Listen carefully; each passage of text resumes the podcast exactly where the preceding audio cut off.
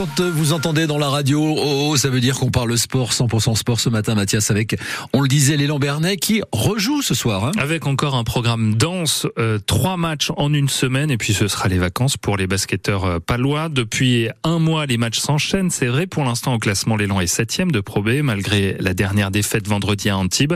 Ce soir, c'est le 16e qui se présente au Palais des Sports, c'est Évreux.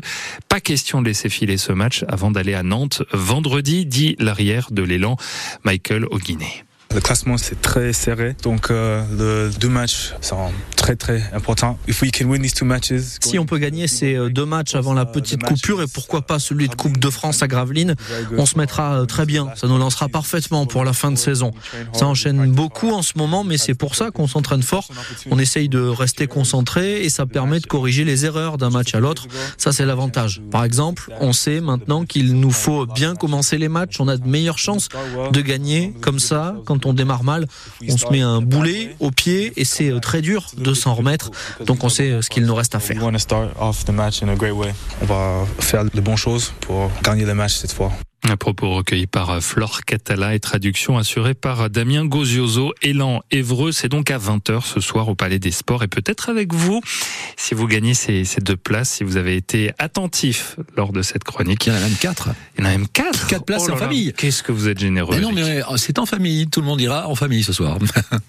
La section euh, paloise qui est prête, euh, qui est prête à un de ses joueurs en, en Pro D2. Hein. Oui, c'est l'ouvreur Thibaut de Baez qui a été très peu utilisé cette saison. Il est prêté à Vannes, deuxième de Pro D2.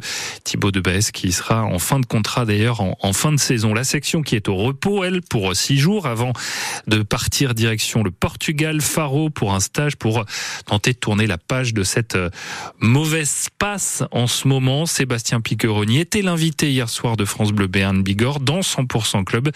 Il est revenu sur cette période un peu compliquée pour la section. Ce qui est sûr, c'est que l'évaluation fait qu'on est sur quatre défaites d'affilée. On traverse un temps faible, comme tous les clubs de top 14 sur ces saisons marathon est, est très épouvante. Ce qui est très gênant, c'est que ce temps faible, on en a fait comptablement un temps catastrophique parce qu'on a ouais. pris un point sur 20. Maintenant, euh, voilà, comme tous les temps faibles, euh, ils vont se terminer. Hein. Si on a des bons comportements, on va être capable d'y mettre fin et de repartir sur une autre dynamique. Donc, euh, c'est un constat qu'on doit assumer. On sait que ce championnat est long et éprouvant et on sait que, voilà, compte tenu de nos forces du moment, voilà, ce bloc de 15 matchs d'affilée nous a été difficile à finir malgré toutes les précautions qu'on a prises. Donc maintenant, euh, il faut se refaire de l'énergie, un stock d'énergie très fort, et ensuite il faut travailler comme toujours, il faut travailler très dur avec des convictions très fortes. Et aujourd'hui, je suis certain que dès dimanche, on va travailler très dur et on va avoir des convictions très fortes. Émission à réécouter dans son intégralité sur francebleu.fr.